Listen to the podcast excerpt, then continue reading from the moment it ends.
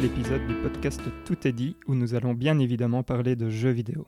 Mais avant ça, permettez-moi d'introduire les deux autres hôtes de ce podcast. J'ai nommé David. Bonjour Valérien. Et Hector. Bonjour Valérien, bonjour David. Salut vous deux.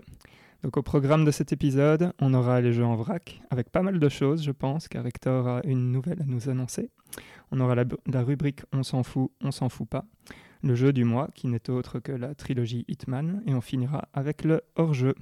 Donc sans plus attendre, je propose qu'on plonge directement dans le vif du sujet, et je vais laisser la parole à Hector pour qu'il nous fasse un peu saliver. Ah, génial. Donc euh, merci Valérian. Donc euh, l'histoire est la suivante. Comme vous le savez, euh, si vous avez suivi les épisodes précédents, je, je jouais très peu il n'y a pas si longtemps. Et à un moment, j'étais en train de faire mes courses. Donc, et je reçois des appels en absence. En général, moi, je réponds pas quand je connais pas le numéro. En général, mon téléphone est en, sans son et donc euh, je ne les prends pas. Et quand je vois que c'est pas quelqu'un que je connais, que j'ai pas de message, j'oublie. Et à un moment, je reçois un SMS qui me dit Votre PS5 est disponible en magasin. Je m'y attendais pas du tout parce que, ben, comme vous le savez, euh, les news indiquent qu'il y a presque plus de stock nulle part et que ça va être euh, particulièrement compliqué jusqu'à au moins septembre. Et donc là, je me dis, punaise, c'est fou. Hein. Dieu donne du pain à celui qui n'a pas de dents. Tu vois, et euh, mais je, je, me suis, ça a été une excitation très forte, c'est marrant, tu vois, parce que honnêtement, une minute avant, je m'en foutais complètement. Mais quand j'ai su qu'elle était là, je me suis dit, c'est pas possible, c'est super chouette. j'ai été dans le magasin, et là, événement surprenant, il me regarde et il me dit, vous avez reçu un message pour la PS5, je suis désolé. Et je sais pas vrai c'est quoi cette merde? Il m'a dit, mais non, ne vous inquiétez pas, vous aurez votre PS5, mais c'est juste qu'elle n'est pas encore arrivée. Tu vois? Parce que dans le message, il disait qu'elle était déjà en magasin, mais en fait, elle allait, hmm. être, euh, elle allait arriver, et donc je suis repassé à 4 heures de l'après-midi. Et là, j'ai eu ma PS5, j'ai dû attendre qu'Ivan aille dormir pour, euh, pour commencer à l'installer, et depuis lors, je joue quand même assez souvent à la PS5, et sincèrement, c'est, c'est très chouette, c'est très chouette. Donc, euh, Fabio, je trouve, parce que j'ai écouté aussi euh, l'épisode qui va bientôt sortir, ou qui aura sorti, qui sera sorti une fois que vous écouterez ceci, et il décrit très très bien euh, l'expérience PS5, que je suis tout à fait d'accord avec lui dans la, dans la plupart des points. Et euh, ce qui m'a surpris au début, parce que le premier jeu que j'ai lancé, c'est Assassin's Creed Valhalla, je pense. Et là, ça a plutôt été une déception. Pourquoi? Parce que honnêtement, avec le SSD, on avait presque toute l'expérience du jeu de Assassin's Creed. Il y a les 60 FPS en plus, mais comme j'ai pas de télé 4K, on voit pas de différences graphiques euh, très fortes. Mais les, les 60 FPS apportent une, une plus-value intéressante, mais ça je le découvrirai bien après. C'est en jouant beaucoup que tu te rends compte de, de la plus-value que ça apporte. Et Assassin's Creed Valhalla n'est pas particulièrement beau. Par contre, après, j'ai lancé Astro, Astrobot, j'ai Astro's Playroom, et c'était super mhm. chouette. Et après, bon, forcément, parce que c'est le jeu du mois, j'ai acheté Hitman 3 avec. Et là, donc ça, c'était, ça commençait à être mon troisième jeu que je testais. Les temps de chargement sont quand même... La première impression, c'est que ce n'est pas immédiat, ce qui est une déception, parce que, voilà. Mais peu à peu, tu te dis, ah oui, quand même, j'ai pas le temps de me dire que je veux arrêter de jouer. Tu vois, dire, donc, euh, il y a vraiment ce côté-là où tu appuies X, tu as 3-4 secondes à attendre, mais c'est pas assez comme pour te dire, ça, ça m'ennuie. Et donc, tu, tu, continues, tu continues, et c'est très facile, en fait, de ne jamais s'arrêter. C'est vraiment super addictif. Et, euh, et un autre point qui m'a aussi beaucoup plu, mais ça, je ne suis pas, je suis pas sûr que ce soit moi qui, qui invente des trucs, mais le son, je trouvais qu'il était vraiment meilleur, comme s'il était en meilleure résolution, entre guillemets, un peu comme l'image.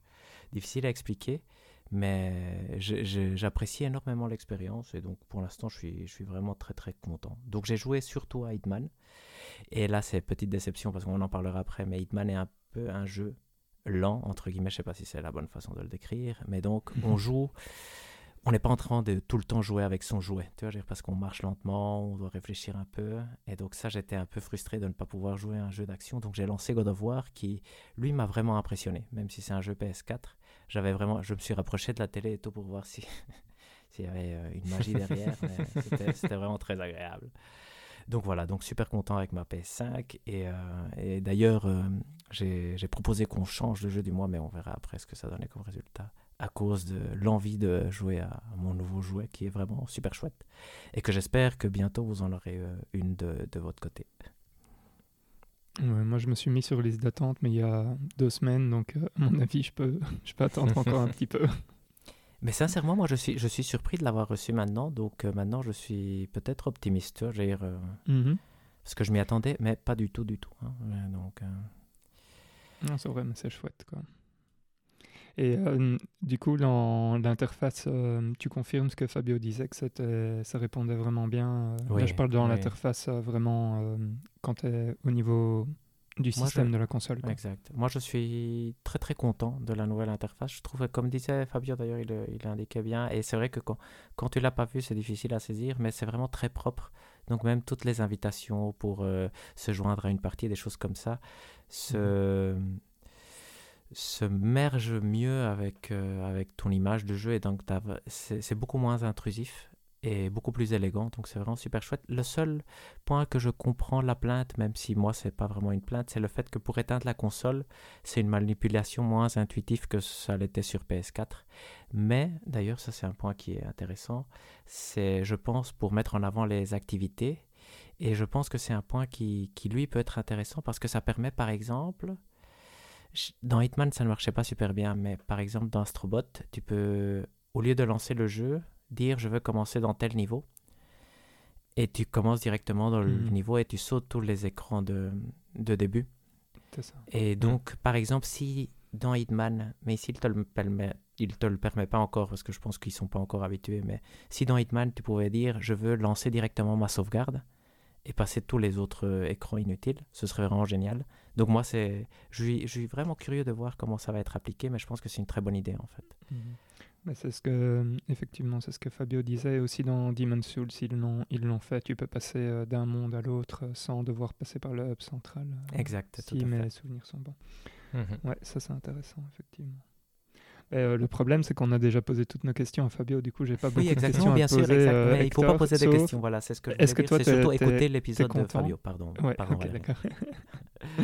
l'épisode 12, donc je pense. mais donc, toi, t'en es super content. Pour l'instant, je suis vraiment, vraiment très, très, très content. Mm. Et Elisabeth aussi a dit que c'était, elle était très contente, surtout qu'elle ne fait pas de bruit et, euh, et ça mm. marche beaucoup plus vite. Donc c'est juste comme un upgrade naturel de la PS4, c'est déjà super chouette. Tous les jeux marchent directement. Le SSD externe que j'avais, il suffisait de le connecter pour avoir tous les jeux que j'avais déjà. Ça télécharge super vite, donc ça c'est agréable aussi. Euh, ça donne envie de passer d'un jeu à un autre tout le temps, donc euh, sincèrement, je super super content. Et oui, j'aurai plus d'avis euh, l'épisode prochain, je J'imagine, en tout cas, merci beaucoup, Hector. David, toi, tu as, joué à quelque chose pour l'instant?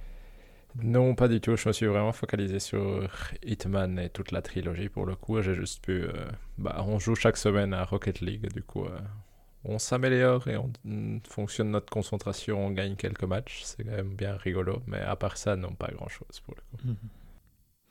Moi non plus, j'ai pas joué à énormément de choses. J'ai continué un peu Iceborne, comme je disais euh, la fois passée. Donc, euh, je suis arrivé euh, plus ou moins dans, dans la fin du, du contenu qui a été livré par, par l'équipe de développement. Et du coup, là, je suis arrivé en fait donc au Fatalis. Je pense que j'en avais déjà touché un mot la dernière mhm. fois. Et euh, bah voilà, maintenant je suis heureux de pouvoir dire que j'ai réussi à trouver un groupe de chasseurs capable de m'aider à tuer ce dragon. et, euh, et, donc j'estime aujourd'hui avoir euh, fini le jeu avec des guillemets parce qu'il y a encore plein de trucs à débloquer et tout. Mais enfin, je veux dire. mais tu as fait tous les monstres du jeu. Voilà, c'est ça. Donc j'ai au moins chacun des monstres ont été faits. Je pense qu'il y a encore des. Ben, en français, je sais plus comment ça s'appelle, mais des, des Arc Tempered euh, donc en fait, ce sont des versions beaucoup plus puissantes des monstres. Euh, il y en a que j'ai pas fait. Mais euh, allez, le moveset c'est le même, c'est juste qu'ils font plus de dégâts, ils ont plus de vie. Quoi. Donc, donc ça ça change pas grand chose.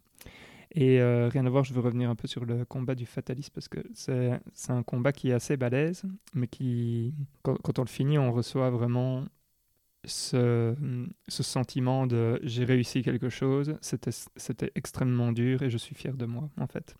Euh, qui, est, qui est vraiment assez, assez génial, que, le genre de truc que tu, que tu ressens quand tu quand arrives au bout d'un boss dans, dans Dark Souls, par exemple, euh, sur tes premiers Dark Souls et tout. Et, euh, et alors, il y a il y, a, il y a la toute fin du combat qui m'a vraiment fait quelque chose. Parce qu'en fait, euh, donc le combat se divise en trois phases. Et Mhm. lors de la dernière phase, euh, un peu avant que la bête, la bête meure, donc euh, plus, plus ou moins, je dirais, quand il lui reste genre 10% de vie, il y, a, euh, il y a le thème principal du jeu qui se met en route. Donc en fait, chaque- ce qu'il faut savoir, c'est que chaque monstre a son propre thème. Et là, en fait, quand tu arrives à 10% de sa vie, plus ou moins, donc il y a ce fameux thème que, que tu entends à chaque fois que tu... Enfin, quand, quand tu lances le jeu au début et tout, qui, qui arrive. Et, euh, et là, je dois dire, à chaque fois que je finis le combat, donc là pour l'instant je l'ai battu trois fois, à chaque fois ça me, ça me donne des frissons euh, et la chair de poule. et franchement, euh, c'est vraiment, vraiment très chouette.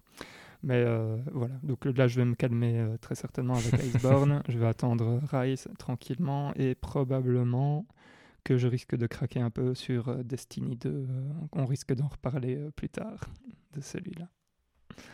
Et voilà, c'est tout pour moi, euh, pour les jeux du moment. Pas eu le temps de faire euh, énormément de choses. Donc je propose qu'on passe déjà au on s'en fout, on s'en fout pas, à moins que vous ne vouliez rajouter quelque chose dans les jeux du moment. Moi, juste un Oui. truc, c'est juste informer nos auditeurs qu'on a décidé d'acheter euh, Destiny 2. On sait pas très bien ce qu'il faut acheter, mais on a décidé, on a fait un choix déjà et on, on en parlera probablement au prochain épisode. Non? Parce Oui. que c'était chouette, parce qu'on a joué euh, ensemble et on a apprécié. Tout à fait. Et David n'a pas voulu que ce soit le jeu du mois, mais voilà. Je veux bien prendre cette responsabilité, ça ne me dérange pas pour le coup. ok. Bah, c'est parfait. Vas-y Hector, je te laisse la main. Génial. Merci Valérian. Donc, le on s'en fout, on s'en fout pas. Vous êtes habitués déjà. Un on s'en fout et on s'en fout tous. Il y aura 7 points aujourd'hui. Est-ce que vous êtes prêts? Oui. Oui. Donc, le premier, c'est Breath of the Wild 2 sortirait au deuxième quadrimestre 2021. On s'en fout. Intrinsèquement, on ne s'en foutrait pas, mais je pense qu'il n'y a pas beaucoup de choses à dire à part. euh, Non, exact. Que c'est euh, une fuite Mhm. d'un retailer autrichien, apparemment. Mhm. Mais donc aucune idée. Euh, point 2, là je pense qu'on va s'en foutre. C'est un bon candidat pour s'en foutre, mais je, je le mets parce que c'est quand même important. Embracer Group rachète Gearbox et donc Borderlands. Oui, on s'en fout ça. Ça, on s'en fout, mais j'étais étonné de ne jamais avoir entendu parler de Embracer Group alors qu'ils ont l'air quand même assez énormes comme bazar. Mais en fait, c'est le l'ancien THQ Nordic, qu'avant tout le monde appelait Hmm. THQ Nordic, qu'ils ont commencé à... Vous vous souvenez qu'ils ont commencé à acheter toutes les licences euh, existantes Mhm. et ils ont changé de nom apparemment. Et euh, parce qu'ils ont, ils sont devenus trop gros, je crois. D'accord. Et donc, ils ont en plus euh, Deep Silver, je pense, ça c'est les Dying Light surtout, non? Et Saber Interactive, apparemment, ça c'est aussi un de, de leurs points forts. C'est ceux qui ont fait le portage de The Witcher et je sais plus quel autre portage ils ont fait, mais apparemment ils sont très bons en, euh, du côté technique. Ok. Et Hmm. donc, ça, ça, ça c'est un peu ce qu'il faut savoir sur eux, mais rien d'intéressant. Donc, euh. point 3. Pas de Diablo 4 ni d'Overwatch 2 cette année. Oui, on s'en fout. Ok. C'est euh, triste, On s'en fout. Moi, j'aurais, moi, j'aurais dit on s'en fout pas, mais. oui, quoi. Ouais, mais je sais pas, je sais pas qu'est-ce qu'on qu'est-ce qu'on peut dire là-dessus. euh. ce serait la seule chose que je pense pourrait être un point de discussion, mais c'est vrai que c'est pas très important, c'est de quelle est votre impression de Blizzard maintenant? Parce que ça, j'ai l'impression que moi, dans, en 2-3 ans, ils ont quand, quand même euh, complètement changé de, de registre vis-à-vis de, de la perception qu'on avait d'eux, non? Mais il y a eu euh, tout, toute l'histoire aussi avec le bannissement du, du joueur. Là. Oui, Euh, c'est vrai. Mhm. C'est là que ça a Et commencé. là, je pense que non ça a été c'est- un des gros points qui, est, euh, qui a Mhm. lancé euh, effectivement Blizzard sur la pente. euh, descendante. pas, euh, descendante, je sais pas, mais en tout cas, d'un point de vue réputation, en tout cas, ça, ça leur a fait mal, en Ouais. tout cas. Mais, Tout mais à ouais. Et sinon, ouais, j'avoue que je ne sais pas très bien. Moi, je savais, j'avoue que j'avais même pas vu que Diablo 4 devait sortir euh, cette année. Euh, on en parle depuis longtemps. Mais en fait, Diablo 4 devait même peut-être sortir en 2020, non? À un moment Mais on n'a jamais eu de date précise en soi, je pense. Donc, euh, mais après, euh, le fait qu'il n'y ait aucun gros jeu qui sorte cette année alors qu'ils en ont deux d'annoncés, je trouve ça un poil étonnant quand même. vu que- Mhm. Mhm. Non, c'est vrai que c'est curieux. Ça pourrait être chouette pour jouer ensemble, Diablo 4, mais donc il faudra, il faudra attendre. Et Overwatch 2 aussi, probablement. Donc, euh, À tester. mais ce sera pas pour. Voilà, exact. Ce sera pas pour cette année. Point 4, CD Projekt Red, cible d'une cyberattaque. J'ai envie de dire qu'on ne s'en fout pas. Allez, si Valérie, on s'en fout pas, je vais dire on s'en fout pas non plus, mais Donc, euh, qu'est-ce que j'ai à dire? Pas grand-chose. Apparemment, des codes sources de jeux auraient été volés et maintenant, ils ont été vendus aux enchères, si j'ai bien compris. C'est donc encore un coup, un coup dur pour CD Projekt et avec des conséquences qui, sincèrement, on ne sait pas du tout euh, si ça va vraiment avoir une influence ou pas, mais c'est surtout que pour sa réputation, c'est quand même pas l'idéal, surtout qu'ils sont pour l'instant très touchés. Ça rajoute encore un point. Ça fait perdre un peu de la confiance aux investisseurs, j'imagine, ce genre de choses-là. Mais donc, est-ce que vous avez des avis euh, ou des informations peut-être plus concrètes? Pas d'informations plus concrètes, mais euh, pourquoi j'ai dit que je ne m'en foutais pas? En fait, je trouve que c'est un. Ça, ça met un peu, genre, deux points en plus sur euh, CD Projekt Red. C'est le premier, j'ai l'impression que ça pourrait presque. Allez, avec le public, euh, les faire passer pour Ah mince, ils ont vraiment pas de chance, ils se sont fait voler, euh, etc. Et donc, il y a Ouais, un peu de sympathie qui, qui reviennent avec Tout à fait. et, et en même temps, et en même temps, d'un autre côté, tu te dis, c'est quand même fou qu'ils, enfin, donc ils ont quand même euh, bien merdé la sortie de Cyberpunk euh, 2077. Et derrière, en plus, effectivement, comme tu disais, Hector, euh, tu te demandes à quel point tu peux faire confiance à, une compagnie euh, comme ça qui, enfin, si s'ils arrivent à se faire voler euh, derrière. Tout leur code, c'est quand même assez. euh, Enfin, il n'y a pas que le code. hein, je pense qu'ils ont aussi euh, des, des données bancaires, etc., euh, qui, qui ont été Mm. volées dans, dans l'histoire. Je trouve ça Ouais, assez fou, quoi. C'est- grave. Mm. ouais. Je vais- On ne parle que d'eux, en fait, Ouais. pour l'instant. C'est triste aussi pour eux, effectivement. bah, c'est un peu comme Capcom, non Avec leur histoire de, Ouais, mais de données qui Capcom, ont été là, volées. t'es euh. vraiment triste pour eux, je pense, non? Alors tout à fait, tout j'ai à fait, l'impression mais- que ça a engendré aussi un peu de la haine euh, vis-à-vis de, du studio. Mhm. euh. Ça donne effectivement de, de l'huile, ça, ça met de l'huile sur le feu d'une certaine façon, non sans, sans raison. Tout ce qui va être un peu négatif qui va toucher au studio va, va prendre des proportions plus grandes que même, même que ce que ça devrait. Dis-moi, je sais pas du tout si c'est le, cas, mais tu as vraiment l'impression que CD Projekt Red, c'est vraiment un exemple euh, qui pourrait être classique d'une entreprise qui est devenue trop grande trop vite. Mhm.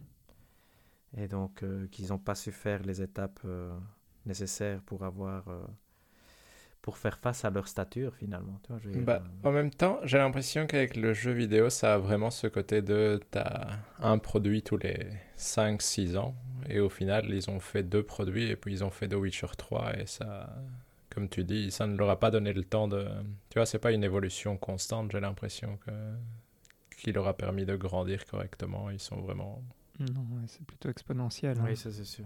Oui, c'est fou, oui, c'est exact. Mais c'est c'est vrai que c'est surtout The Witcher 3 qui les a propulsés et la pub pour Cyberpunk. Oui, tout à fait. ce Bah, phénomène. euh, Après, euh, je sais que le- leur jeu euh, de cartes, euh, comment, de Gwent Mhm. aussi, avait été assez populaire euh, tout un temps. Je ne sais pas si c'est encore populaire, mais il me semble que c'est un... Mais ça, ça, c'est vrai que c'est un des trucs qui avait aidé aussi, c'est que le jeu de Gwent était considéré un bon jeu aussi. Ça leur avait permis de faire un jeu à part et tout. Donc c'est. Bah, c'est- ouais, ils font. D'ailleurs, Valerio, toi, t'as as fini Cyberpunk ou pas non, encore, non, pas encore. En fait, euh, dernièrement, j'ai peu joué euh, sur Stadia, mais on en reparlera un peu avec, Ah ouais. euh, avec Hitman d'ailleurs. Euh, Ah, ok, cool, c'est vrai. Et vrai. voilà, mais j'ai eu envie. Là, dernièrement, je me suis dit, ok, il faut, faut que je le reprenne parce que, parce que j'ai envie de le finir et, et comme ça, je pourrai en parler un peu ici. Claire. hein. Est-ce que vous croyez qu'il sortira euh, sur PS5 cette année Vous croyez Euh, En fin d'année, oui, à mon avis, septembre, quelque Ouais. part par là, non? Je encore m'attendrai pas avant, ouais, en tout cas. Et euh, avec toutes les histoires qui ont lieu là pour l'instant, on pourrait peut-être même s'attendre à ce que ce soit reporté euh, une ou deux fois. Donc, Ouais, c'est la bonne blague. Mais, Ça va pas sortir cette année. mais- Et il y a aussi là, apparemment la version de The Witcher euh, 3 pour euh, PS5. ça, ça peut être sympa. Moi, j'attends pour. euh, voilà, exact. pour jouer à ce jeu-là. Avec le ray tracing. Ouais, ça, ça peut être Ouais, sympa. avec quand même. Safe- ouais, exact. D'ailleurs, j'ai malheureusement, je pense qu'une nouvelle télé. donc voilà, mon, mon lobby qui avait très bien marché pour pouvoir l'acheter en novembre. Et donc j'ai eu le feu vert et moi j'ai.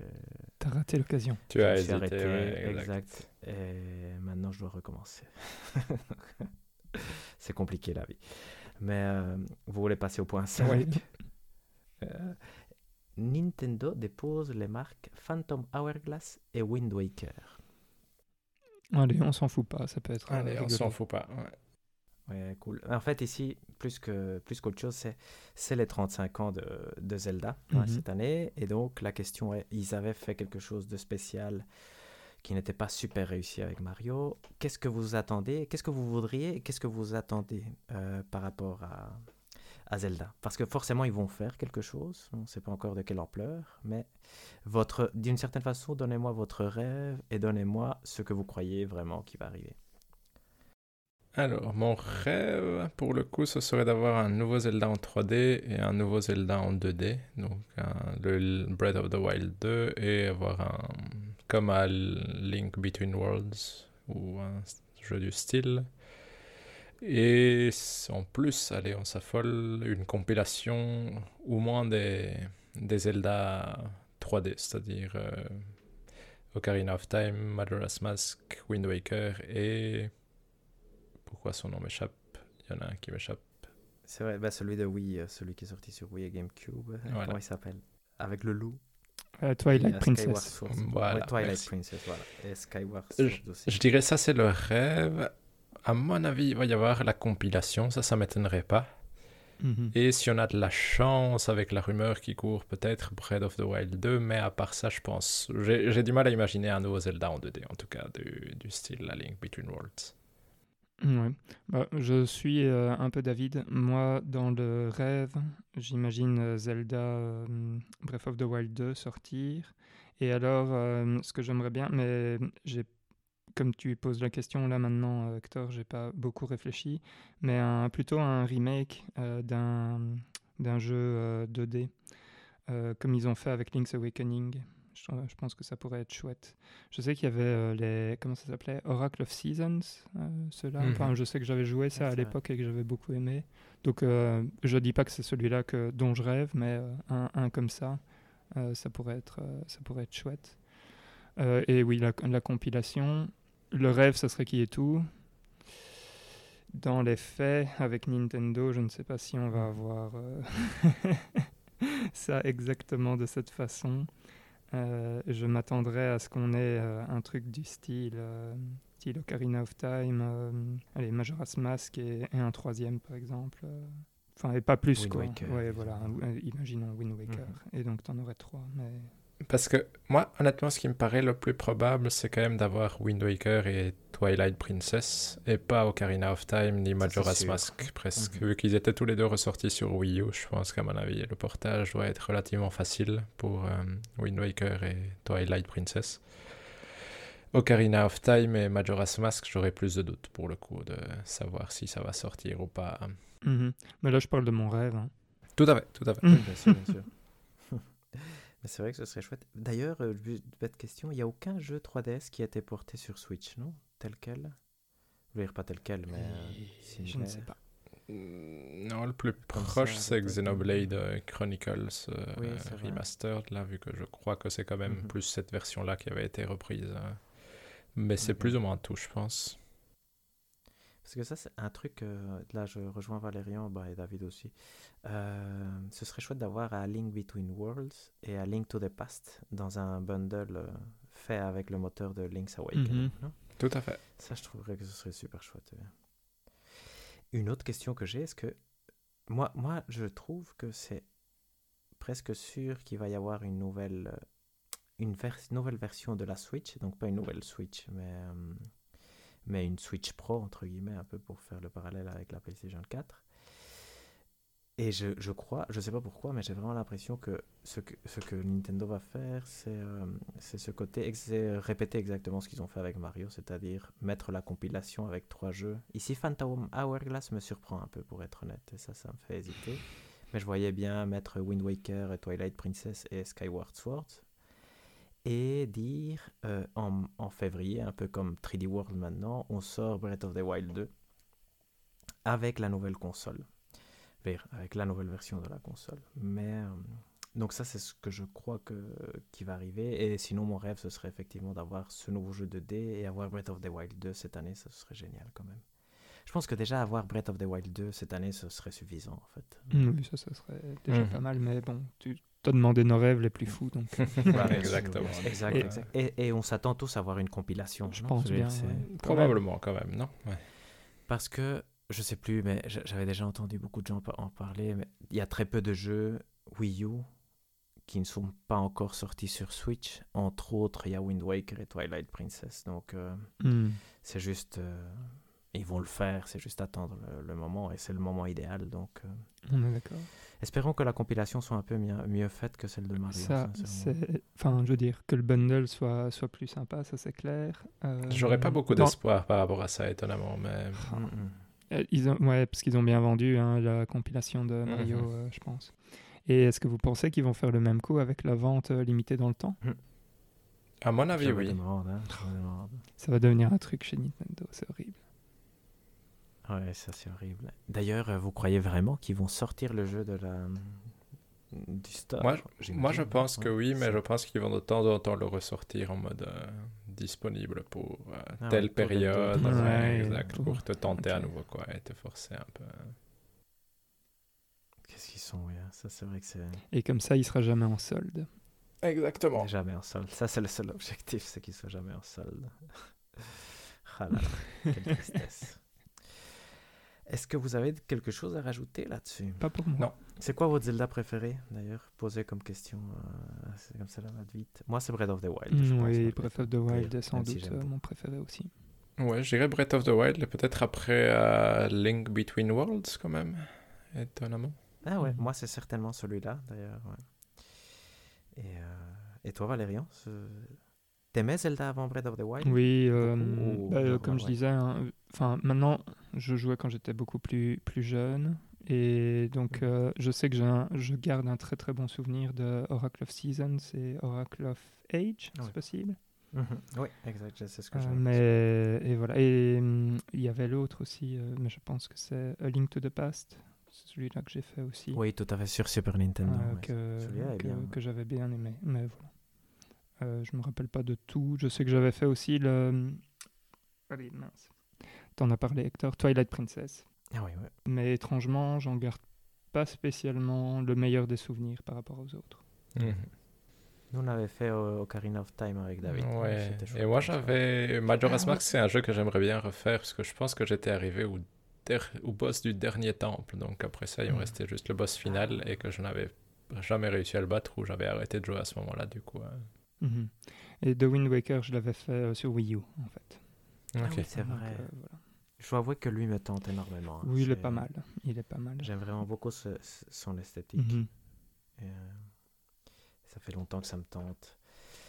Moi, j'attends vraiment qu'il sorte sur Switch celui-là. Lui, lui me ferait plaisir. Autant Twilight Princess, pas tellement, et Skyward Sword, pas spécialement. Wind Waker, ce serait avec plaisir, sincèrement. Est-ce que vous voulez passer au point 6 Avec plaisir. Le point 6, c'est tout chaud. C'est Ratchet Clank a une date de sortie. Moi, je vais dire, je m'en fous. Ah, Oh, ok. c'est en juin, c'est On ça passe, on passe. Le 5. C'est en juin et ça coûtera 80 euros quand même. C'est ça. c'est- Moi, c'est ça le point qui me Hmm. surprend le plus. Mais bon, c'est un peu les prix pour les jeux euh, first party de PlayStation maintenant. Mais à voir, à voir ce que ça va donner. Et D'ailleurs, ils avaient parlé de qui sortirait en fenêtre de lancement. C'est c'est un peu à la limite. Bah, c'est toujours un peu dedans. hein. si la fenêtre de Ouais, lancement dure pendant c'est les trois prochaines années. Voilà, exact. Tant qu'il n'y aura pas assez de PlayStation 5, ce sera la fenêtre de lancement. Et euh, on passe au point 7. Mhm. Là, j'ai juste noté deux mots. C'est DualSense Drift. Ça, on s'en fout pas. On s'en fout Ben. pas, ouais, non. Ouais, je pense qu'on s'en fout pas. Mais donc, tout, tout est dit dans le mot. Euh, je veux votre avis, en fait. Et après, je donnerai peut-être le mien. Bah, vu à quel point c'est chiant le Joy-Con Drift, si honnêtement ça commence à arriver sur la manette de la PlayStation, c'est quand même vraiment chiant aussi. Après, à voir à quel point c'est ça arrive vraiment régulièrement parce que sur la Switch, ça a l'air d'arriver pratiquement à tout, le monde, tout le monde, tout le monde. Donc, euh, Systématiquement. ça, Mhm. ça a l'air systématique ici. euh, je me demande si c'est systématique, systématique, mais si c'est le cas, c'est vraiment chiant pour le coup. Elles sont, con- elles sont à combien les manettes Euh, 80 euros aussi? J'imagine, non? Dark. Faut tu vas me dire, les, les Joy-Con ils sont à 80 balles aussi. Ouais, exact. Ouais, enfin, je trouve ça, euh, je trouve ça fou parce qu'en plus, euh, si, si j'ai bien lu l'article, euh, il y a beaucoup de gens qui s'en plaignent, mais qui l'ont eu genre euh, deux jours après qu'ils avaient la PS5. Donc euh, ça venait vite, si, Ouais, si j'ai si j'ai bien vu. Et euh, je trouve ça vraiment, euh, enfin, c'est c'est quand même assez, euh, assez grave quoi qu'on se permette de. C'est presque comme Mhm. si euh, il y avait quand même des des trucs dans le processus qui n'ont pas été bien testés pour euh, s'assurer que, que tout fonctionne co- correctement. Quoi. J'ai l'impression que... Surtout qu'on sait que Nintendo avait eu le problème. C'est- Moi, c'est vrai que je suis vraiment surpris. C'est vrai que j'ai l'impression, mais ça peut-être vous, vous me corrigerez, que chez Nintendo aussi c'était apparu les, les premiers jours Euh, je sais de, plus. de la sortie C'est arrivé assez vite, j'ai l'impression, en tout cas, ouais. Mhm. Ouais. Moi aussi, j'ai l'impression que c'était les premiers, deuxième jours aussi. Et... Mais c'est ce qui est chiant, c'est que le Joy-Con Drift est- nous est arrivé à moi et à David. Donc j'espère qu'il n'arrivera pas à Valérian. Oui, bah, je euh, l'ai depuis moins longtemps. moi, j'utilise très... moi, j'utilise assez peu. Ma... J'utilise euh, ma Switch régulièrement, mais pas, pas non plus comme, euh, comme un fou. Et, euh, et donc, si c'est. euh, j'ai- Pour moi, d'un certain côté, c'est peut-être un tout petit peu moins grave sur la PlayStation parce que de toute façon, je pense avoir plusieurs manettes. Mhm. Euh, que comme euh, avoir des différentes paires de Joy-Con, c'était pas mon objectif à la base. Mais je trouve ça super, super chiant en tout cas. Oui. Et j'ai vraiment peur parce qu'en plus, c'est le genre de truc qui rentre dans ta tête. C'est le genre de truc que tu veux pas Et savoir. après, tu vas tout le temps, tout- à, chaque fois que tu vas lancer un jeu, tu vas laisser un peu la manette toute seule et tu vas voir est-ce qu'il est-ce qu'il Voilà, bouge tout seul? Et s'il bouge un peu, tu vas dire, merde, je l'ai. l'ai. Rocket League, dès qu'il va rater un ballon, euh, David, ça va être Voilà, euh, ouais, c'est le Joy-Con. J'ai j'ai fait la blague hier soir, mais vous avez pas capté. C'est pas grave. ah mince. ah là là, mais donc, euh, mais donc voilà. C'est. Est-ce que vous avez quelque chose à rajouter? Pas pour moi. Non, pas pour moi non plus. Une news qui vous aurait frappé pendant la période? Non, pas trop. Non, bah, la seule, c'est mon espoir de Zelda Breath of the Wild déjà pour qu'il sorte et de deux pour ma Fantasy League, ça, ça m'apporterait quand même ça, beaucoup ça. Fantasy League. ouais. Mhm. D'ailleurs, point Fantasy League, euh, Little Nightmare, ça fait des, des bons points. Je sais pas si vous avez 83, vu. non Ou un truc comme ça? Ouais, quand ouais, même. ouais, ou 82, donc euh, content, Mhm. content de ce côté-là. Un bon jeu qu'on fera peut-être. euh, non, c'est pas celui-là qu'on va Oui, c'est vrai qu'on l'a même pas, c'est vrai qu'on l'a même pas mentionné comme possible jeu du mois. C'est marrant parce qu'on on les élimine peu à peu et donc peut-être les auditeurs ont déjà deviné quel est le jeu du mois. Mais Non, on va voir, on verra. Ça peut, ça On peut être un jeu dans le jeu, hein, de deviner le jeu. c'est un mois. défi, voilà, exact. Donc, euh, Et le jour où, euh, où ils nous enverront du courrier, ils auront le droit de voter Mhm. sur le jeu du mois prochain. On Voilà, mettra une liste de trois, trois jeux et ils voteront et ce sera, ce sera pour eux de, choisir ce qu'on va jouer. c'est un concept. exactement. Exact, mais c'est vrai, c'est vrai. C'est pour euh, attirer nos, nos auditeurs euh, à devenir actifs dans le podcast. Exact. Génial, mais c'est tout pour moi. Donc il n'y a, a plus de points. Donc on passe euh, au je jeu du mois? Exact. Super. Et donc le jeu du mois, c'est en fait trois jeux euh, lors du mois, parce que c'était la trilogie Hitman qui a été développée par IO Interactive. C'est un genre infiltration. C'est dispo sur absolument tout, PC, Mac, PS4, Xbox One, Stadia, et alors je pense que maintenant PS5 et Xbox Series X euh, aussi. Et donc le premier de la trilogie est sorti en 2016, hein, si je ne dis pas de bêtises. Donc on s'attarde vraiment à la trilogie à partir de ce volume-là. Et pour expliquer un peu le principe, donc chaque volume, donc chaque jeu, possède six épisodes qui sont à chaque fois une mission d'assassinat qu'il faut mener à bien dans un endroit bien particulier. Et chaque épisode peut être vu un peu comme un bac à sable où le joueur va découvrir les lieux euh, pour se les approprier et puis il va être libre de la façon dont il va euh, exécuter les cibles en fait. Donc dans, chaque, euh, dans chacun de ces épisodes, en fait, pour guider le joueur, il y a des opportunités qui sont scriptées, qui sont disséminées un peu euh, partout dans les niveaux et qui permettent en fait au joueur d'avoir une petite mise en contexte sur l'histoire des cibles euh, et, de, qui permettent aussi de découvrir les lieux. Et du coup, ces, ces opportunités lui permettent aussi d'être mis dans un système un peu plus cadré parce que le système de bac à sable est quand même très très large, enfin je veux dire très très libre. Et voilà un peu pour euh, le principe. Messieurs, j'aimerais commencer avec votre euh, expérience avec le jeu. Lesquels avez-vous fait de cette trilogie? Où est-ce que vous êtes arrivé dans ce que vous avez joué? Euh, Je vous laisse la main.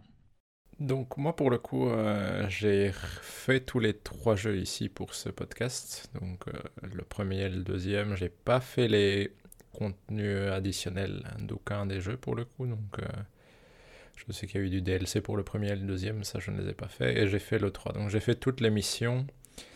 J'ai pas rejoué toutes les missions plusieurs fois. J'ai principalement refait celle du 3 vu que c'est le jeu qui vient de sortir. Mais du coup, non, j'ai refait l'ensemble euh, ici de façon assez intense pendant un mois et c'était vraiment très très chouette pour le coup.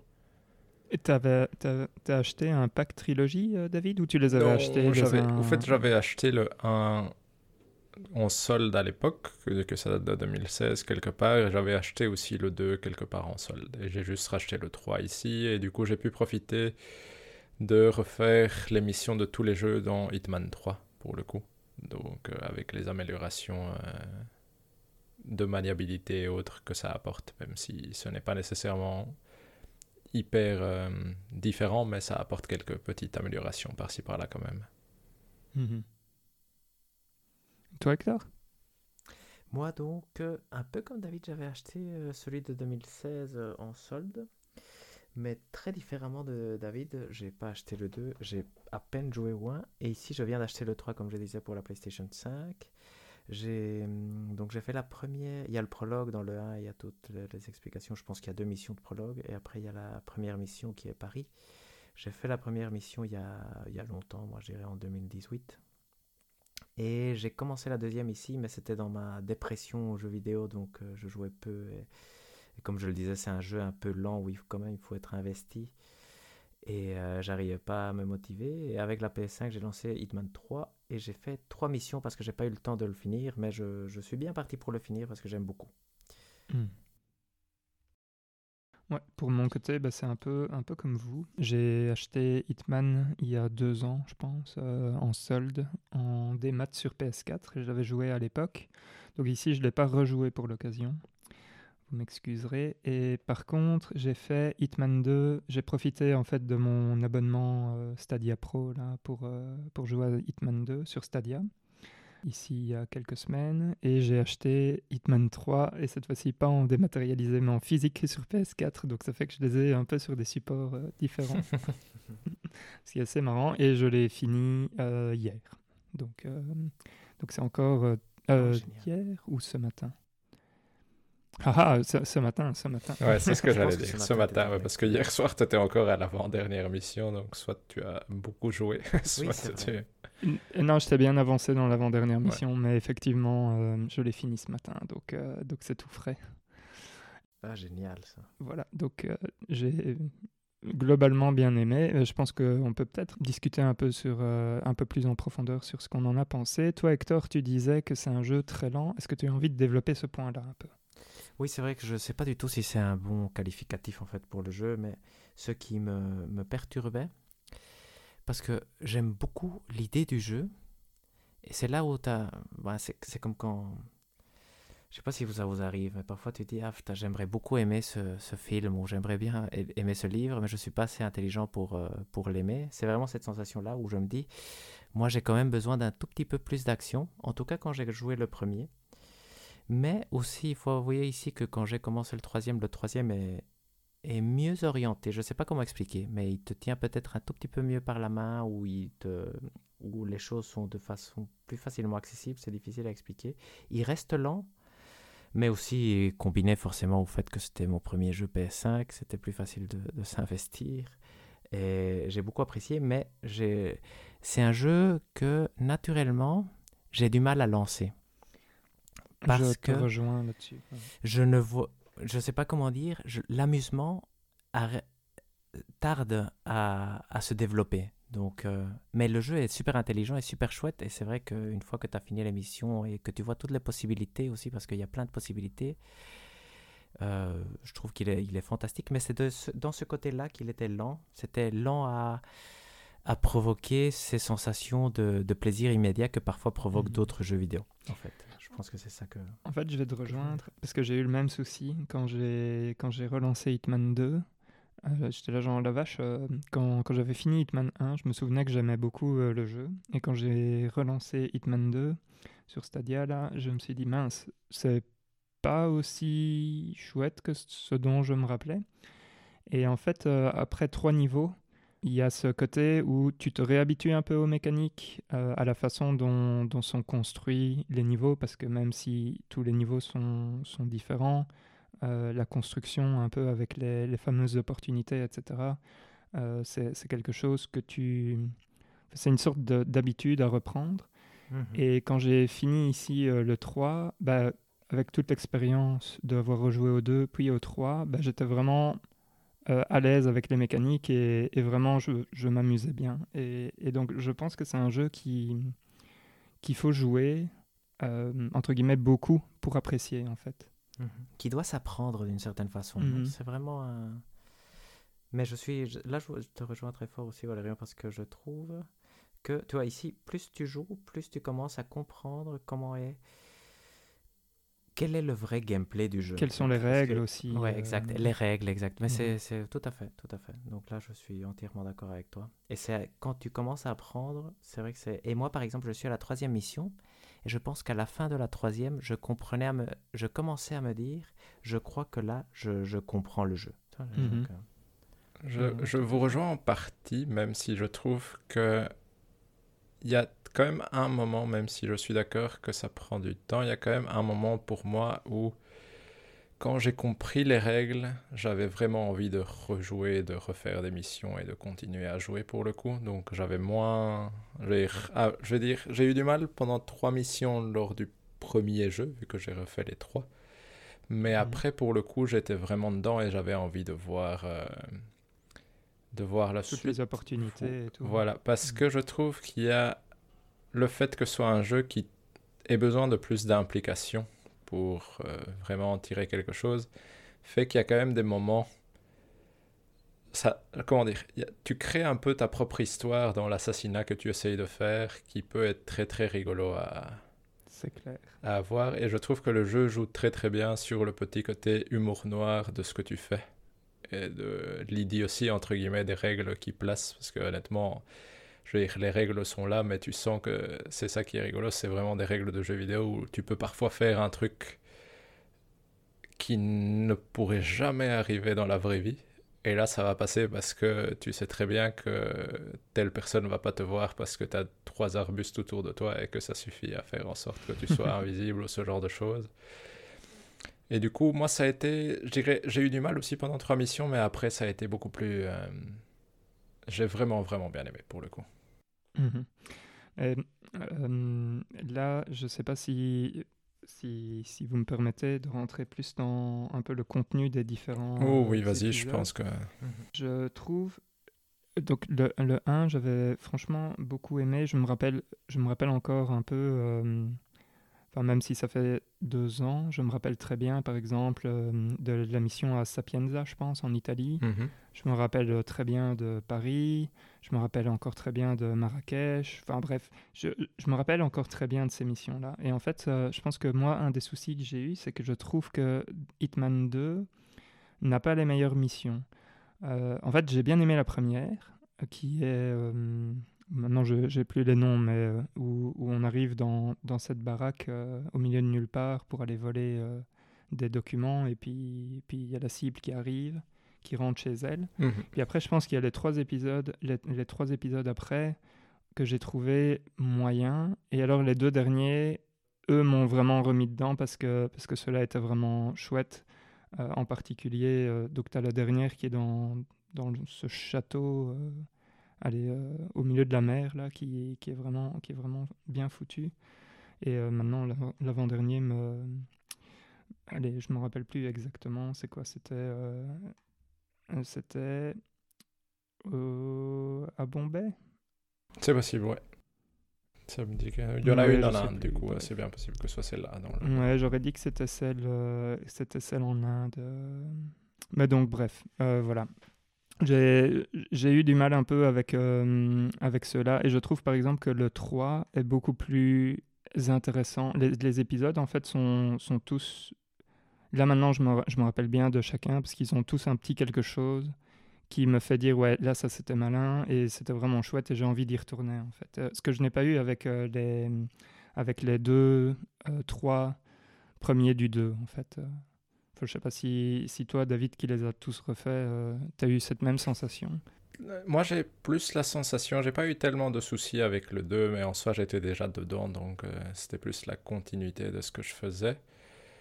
Du coup, ça ne m'a pas dérangé, mais ce que je dirais, c'est que je trouve que le 3 varie plus dans ses missions et ses objectifs que le font les deux premiers. C'est-à-dire que les deux premiers, tous les niveaux ont un peu une, euh, une organisation similaire, c'est-à-dire c'est quand même un gros monde ouvert avec en général deux cibles, parfois une de plus, parfois une de moins, mais euh, sans plus de variation que ça. Et les missions histoire, au final, ça revient souvent à simplement se déguiser en quelqu'un pour pouvoir euh, s'approcher de quelqu'un d'autre, en résumant très fort, hein, parce que...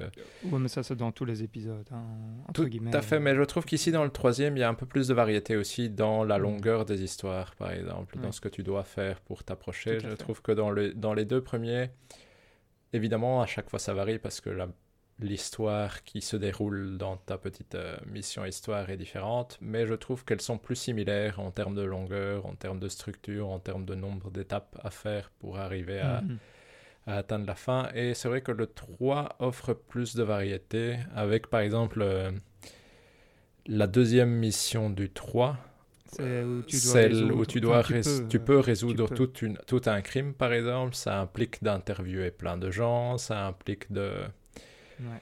de choisir qui va être euh, euh, accusé d'être l'assassin, et tu peux accuser plusieurs personnes. Et, et donc, je trouve que, par exemple, il y a moins de missions histoire dans le troisième, parce qu'en général, dans les deux premiers Hitman, il y avait environ 5-6 missions histoire, je dirais, par, euh, Mhm. par, par épisode. Ici, il y en a plutôt deux, trois, par- trois. euh, personnages. ouais.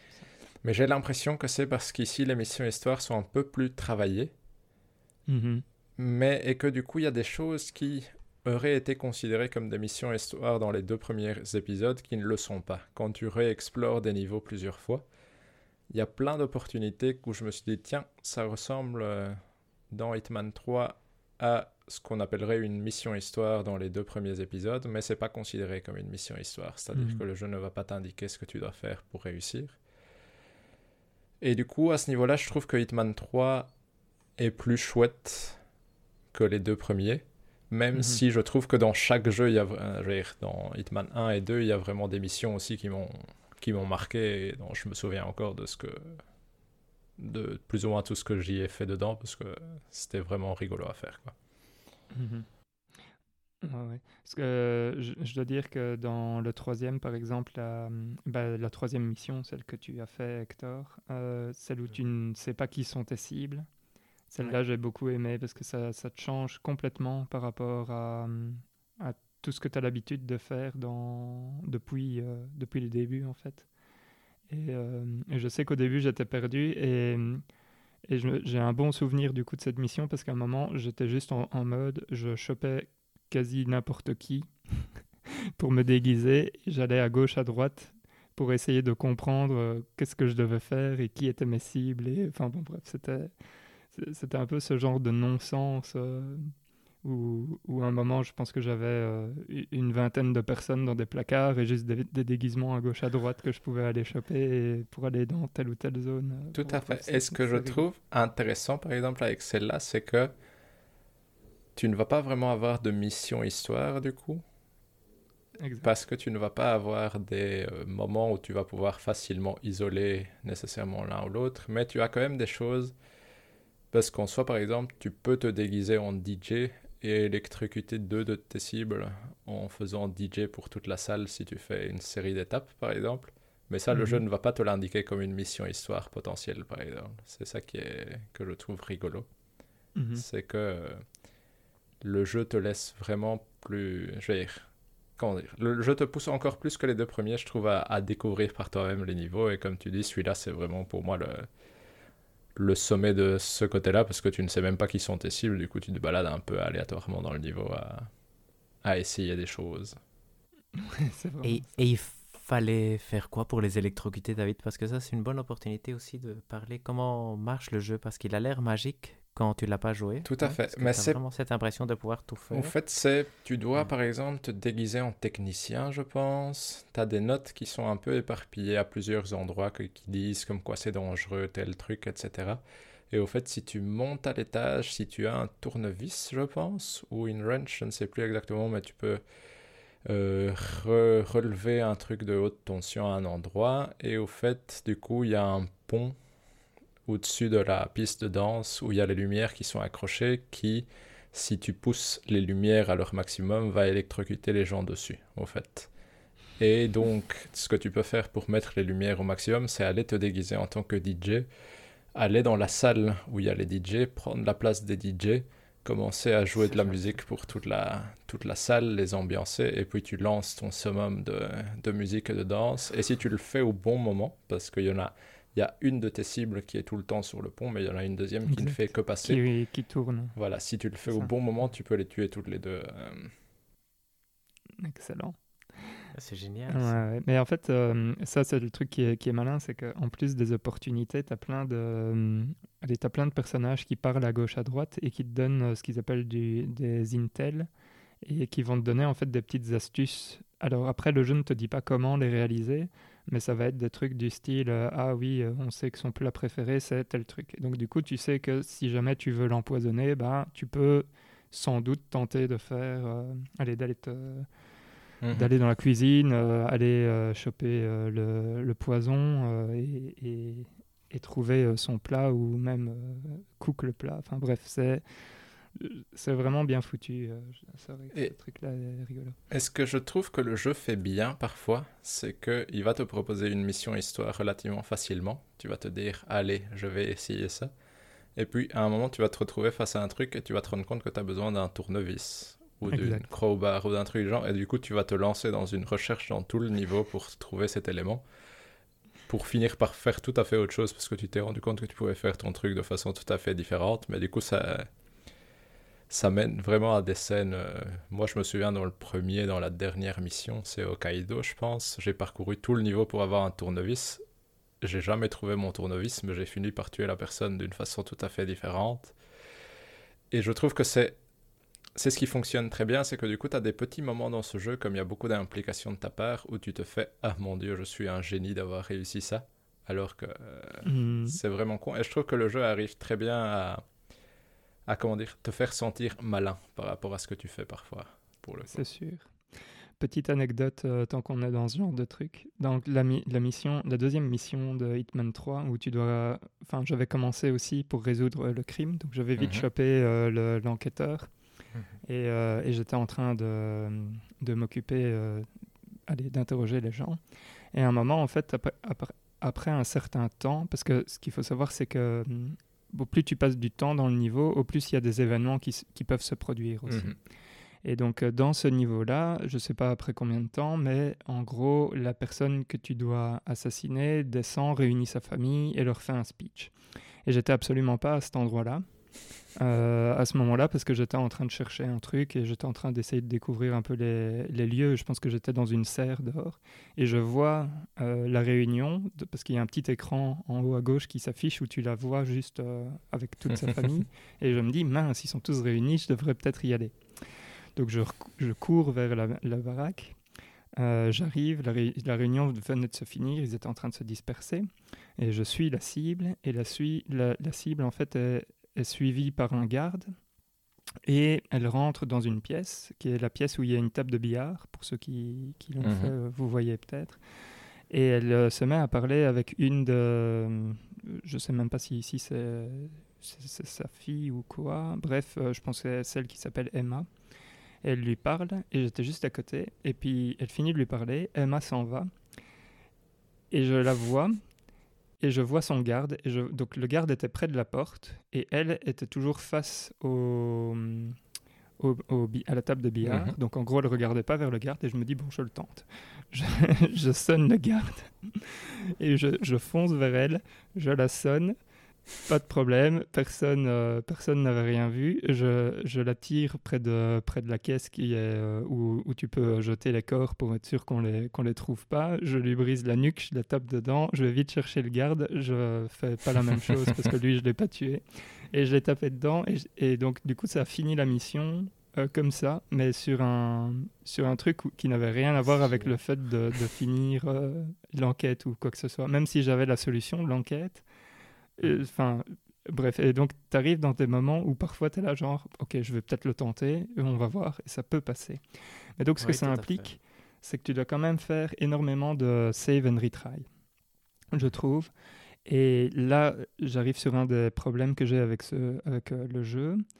Euh, je trouve que les, que les menus sont pas clairs du tout. C'est assez bordélique en fait. Euh, mhm. Je trouve que c'est pas facile de naviguer euh, dans les menus. Par exemple, euh, je sais que allez, la, la, map en fait est super importante quand tu veux découvrir un peu, euh, un peu tout ou que tu te dis tiens j'avais chopé tel costume et je sais plus où il est. Et par exemple, pour aller sur la map, c'est quand même tout un. Allez, il faut, faut, aller dans le menu. Suivant là où il te met, tu dois revenir sur la map. Et puis après, tu dois naviguer dans la map. Bref, je trouve que c'est pas ultra, ultra intuitif. Et typiquement, quand tu lances le jeu, c'est un truc avec lequel j'ai eu du mal, je trouvais pas comment charger une partie. Mhm. Je ne sais pas si vous avez eu ce genre de problème, mais je trouve que... Moi, j'ai exactement la chose. Ah ouais, bah, voilà. Et donc, euh, donc là, ça, c'est un, petit... Euh, donc, autant le jeu en lui-même est vraiment génial, autant je trouve que les menus pourraient être améliorés, quoi. Tout à fait. Et pour commencer, je veux dire, c'est vraiment pas une... Euh, comme c'est vraiment cette structure de mission, comme si c'était vraiment un épisode à part entière, quand tu re-rentres dans le jeu, moi j'ai toujours le problème, je sais jamais où cliquer. Tu vois. Euh, parce que je vais dans Histoire, il me, ici avec le Hitman 3, il me propose de jouer le prologue. Et donc je dois vraiment aller chercher à la main la mission que mhm. je sais, celle qui me, qui, que je dois faire maintenant. Et, et, le load, effectivement, se trouve en bas à droite et ne, je veux dire, il faut lire les lettres. en gros, c'est pas, c'est pas super clair, je trouve aussi. Non, ça, tout à fait. Ça, ça pourrait être amélioré. Et je pense, à mon avis, ceci dit, ça vient un peu du fait que c'est quand même un jeu à suivi contenu, continu comme ça. Donc, euh, a priori, c'est pas un jeu où si tu le fais une fois, ça c'est fini, vu que il propose des, des cibles différentes pour des missions que tu as déjà faites, etc., qui changent avec le temps. Donc, certaines semaines, ça va être quelque chose, certaines d'autres semaines. Donc, voilà, du coup, je mhm. pense que c'est ça qui fait, en tout cas, que le menu principal est vraiment pas clair, parce qu'ils mettent plus l'emphase là-dessus, en effet, que sur le jeu de base en lui-même, parce qu'il faut bien appuyer sur deux fois R1 pour passer d'un menu à l'autre avant d'arriver sur les campagnes, etc. Mhm. Et je suis d'accord avec Valérian. Pour les maps, euh, c'est. Heureusement que l'inventaire n'est pas, n'est pas sur le menu en lui-même, mais accessible directement au jeu avec les flèches. Mais sinon, la map, c'est clairement. Par contre, c'est un bon point que tu dis. L'inventaire, c'est vraiment cool d'avoir des poches infinies. Euh, parce que je sais qu'il y a certains niveaux où je chopais absolument tout. Et donc, tu te retrouves avec genre. Euh, allez, euh, deux, euh, 70 vis, allez, deux, deux marteaux, bref. le nombre de fois que ça m'est arrivé de me déguiser et depuis me balader et être là, je ne comprends pas pourquoi tout le monde me reconnaît avant de me rendre ah compte que j'avais genre une mitrailleuse sur mon dos alors que j'étais supposé être un tailleur ou quelque chose du style. Ça, ça me faisait toujours beaucoup rire quand j'étais là. Ah, c'était pour ça. Et c'est là où euh, avoir un temps de chargement qui est rapide avec un SSD, ça fait quand même plaisir parce que, allez, moi je sais que je, je tente beaucoup de choses dans ce genre de jeu. Et donc le save and retry, je le tente euh, mhm. allez, régulièrement. Quoi. Pour, euh, pour savoir, tiens, est-ce que je vais pouvoir réussir à, à faire ce truc-là Et j'ai pas envie d'être puni au point. Parce que là par contre, le jeu, en gros, accepte qu'il y ait de l'action, que tu puisses tirer, etc. Mais si tu déclenches une phase d'action de ce type-là où tu es découvert, euh, moi j'ai jamais réussi à m'en sortir, en tout cas, pas dans le niveau euh, moyen dans lequel je jouais. Ouais, moi non plus. Donc, euh, Donc là, il est très punitif, euh, je trouve. En gros, il te dit, oui, là, euh, on, te, on, te, donne la possibilité, mais, mais tu vas pas t'en sortir, parce que, enfin, ou du moins, tu à devenir vraiment très bon, parce que Mhm. parce qu'on va te punir, quoi. Et, enfin, je, je sais pas, il y a d'autres points que vous voulez rajouter? Moi, j'ai encore deux, trois points. euh, Oh, vas-y, Valérien.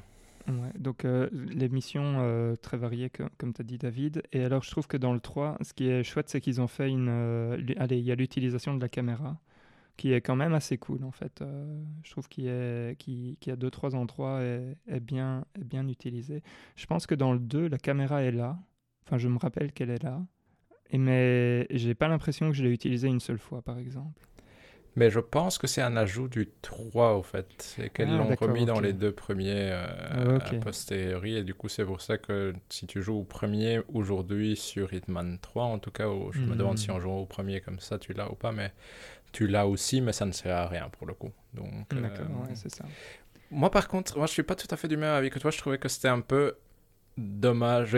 Tu vois, c'est, comment dire, je trouvais ça assez gadget comme instrument pour le coup, parce qu'au final c'est quand même pas beaucoup utilisé, je trouve. Et c'est un Mhm. peu. euh, comment dire Je trouvais que ça, ça remplace d'autres outils que tu pourrais avoir pour hacker certaines choses ou essayer de certains trucs. Donc je trouvais que ça. Comment dire? Je trouvais pas que ça apportait beaucoup de variété à ce qui se passe, sauf peut-être dans la mission 2 où ça te permet un peu de. euh, d'inspecter des, des éléments, mais je suis même pas sûr que tu pourrais. J'ai l'impression que tu pourrais tout faire sans la caméra, que ça changerait vraiment pas grand chose comme ça. C'est possible. Mais en tout cas, euh, ça- là, je pense effectivement, euh, c'est parce que j'ai en tête euh, l'avant-dernière mission où tu as plein de QR codes dans, dans cette grande baraque. Mhm. Et je sais que je m'amusais à, à aller de QR code en QR code pour les scanner. Et je trouvais que c'était assez malin de voir, euh, la, la caméra euh, comme ça. Donc, euh, bon, bref. euh, je- mais je suis d'accord avec toi que c'est pas non plus le truc le plus utilisé. Mais je me dis que c'est un, un chouette ajout, en fait. et, et rien que dans la, dans la quête, justement, avec le- avec l'énigme, avec le crime à résoudre, je trouvais que c'était c'était sympa. Mais donc, euh, oui, bon, après, c'est vrai que c'est pas, c'est pas aussi bien euh, utilisé que ce que Bah, je je trouve euh, que c'est pas utilisé dans le jeu pour en faire quelque chose au niveau gameplay. Après, je trouve que c'est sympa plus dans le sens où tu dis de ça te permet parfois de découvrir des choses sur l'environnement Mhm. qui ne t'apportent pas nécessairement grand chose. Parce qu'honnêtement, je trouve. je veux dire, tu vois, il y a pas. il Y a... le- disons que le souci, c'est qu'à part la deuxième mission, il n'y a aucune autre mission où je me suis dit, ouh, ça, ça m'a bien servi d'avoir la caméra. Mais après, quand tu scannes un peu tout, parfois tu as souvent des intels ou des petits trucs qui peuvent éventuellement être un poil intéressants. Mais du coup, moi j'étais plus déçu. J'espérais qu'ils en feraient Hmm. plus quelque chose. Mais Et d'ailleurs, euh, rien à voir, mais je trouve que les endroits, enfin chaque épisode, les endroits sont vraiment magnifiques. Euh, et, et si moi je devais, si je devais euh, dire euh, qui est la star du jeu, euh, pour moi c'est à chaque fois les lieux, quoi. Parce que je trouve qu'un un bon épisode va se résumer en fait presque toujours pour moi à la qualité du, allez, du design du, niveau dans lequel on va évoluer. Quoi. Enfin, je sais pas si vous, vous avez eu cette, impression-là aussi, mais... si. Moi, tout à fait. Moi, moi je trouve qu'ils sont, et en plus sur PS3, euh, sur PS5, ils sont vraiment magnifiques. Et je trouve qu'ils sont vraiment beaux, contrairement même, tu vois, je veux dire, parce qu'en fait, il y a tout le level, le level design des lieux, je trouve qu'il est, il est, il est vraiment génial. Mais en plus, je trouve qu'ils sont vraiment beaux esthétiquement, contrairement aux animations et aux personnages qui, eux, je trouve, sont quand même Très assez raides, moches. hein. Mais ouais, exact. Mhm. Très raides, surtout, ça, c'est la bonne description. Moi, je suis d'accord aussi avec vous. Je trouve que ce qui fait aussi, c'est un peu les, les couches différentes d'un niveau. C'est-à-dire que je trouve que les niveaux moins chouettes pour moi étaient souvent les niveaux où il suffisait de se déguiser en une seule chose, par exemple, pour avoir pratiquement accès à l'ensemble du niveau. Mhm. Et là, pour le coup, moi, par exemple, l'avant-dernière mission de Hitman 3 a été un peu décevante, même si j'aimais bien l'endroit, parce que si tu te déguises en serveur, tu peux littéralement aller où tu veux, pratiquement. Et du coup, ça perd quand même pas mal de son côté euh, réfléchi de ce que tu fais, parce que du coup, tu te Mhm. balades vraiment un peu n'importe où, et, et puis tu, tu attends juste que quelqu'un bouge, et puis tu fais quelque chose. Il n'y a, pas- y a pas ce côté de « Ah, je dois me déguiser en tel truc qui va me permettre d'atteindre juste cette partie-là. Et puis, euh, Du coup, je trouve qu'il y a, y a aussi le côté, on va dire, niveau de couche dans un niveau qui, qui te pousse à être plus intelligent. Et moi, justement, l'avant-dernière mission de Hitman m'avait un peu déçu de Hitman 3 parce que je trouvais ça un peu trop plat comme structure en fait, pour le coup. En fait, ça dépend vraiment de comment tu approches le truc parce que moi, j'ai Mhm. pas eu. Allez, dans, dans l'avant-dernière, je suis tombé sur. Mince, Corvo Black, je pense, un truc Mhm. comme ça, qui est, euh, qui est un assassin, si je dis pas de bêtises. Donc, euh, tu, enfin, j'ai pris. J'ai j'ai suivi ce truc-là. Et du coup, c'était pas simple parce qu'à un moment, tu dois aller euh, choper le. Dans les vignes, tu dois aller choper euh, le type pour aller te faire le tour. Mhm. Et donc tu dois, euh, tu dois aller choper le déguisement d'un d'un, d'un travailleur dans les vignes pour aller, euh, pour aller récupérer euh, le ciseau et puis aller euh, chercher le raisin et des trucs comme ça. Et, et donc, donc j'ai pas eu ce... Enfin, j'ai pas trouvé tout de suite le costume qui te donne accès à tout, parce que souvent il y en a un qui te donne presque accès à tout, à, à tout le niveau. Mhm. Et, et c'est vrai que quand tu le trouves euh, très vite, bah, euh, ça trivialise beaucoup de choses en fait. Euh, mais bon, ça fait partie aussi de, de la beauté de la, du bac à sable. Quoi. Tout à fait. Tout à fait. Je trouve que c'est un côté chouette, ça, non? Quand tu, par hasard, tu réussis une mission super rapidement où tu as un peu de chance, ça, ça procure aussi un plaisir non négligeable, Mm. je trouve. Et, et alors, enfin, moi j'ai encore deux points. Un point qui est, euh, qui est un point euh, un peu négatif. Euh, je trouve l'histoire globale, donc l'histoire qui se fait dans les cutscenes entre les missions, vraiment pas super engageante en fait.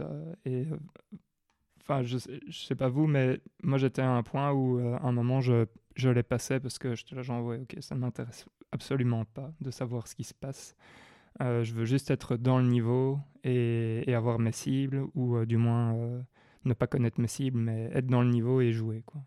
Je sais pas si vous avez eu ce même, cette même sensation.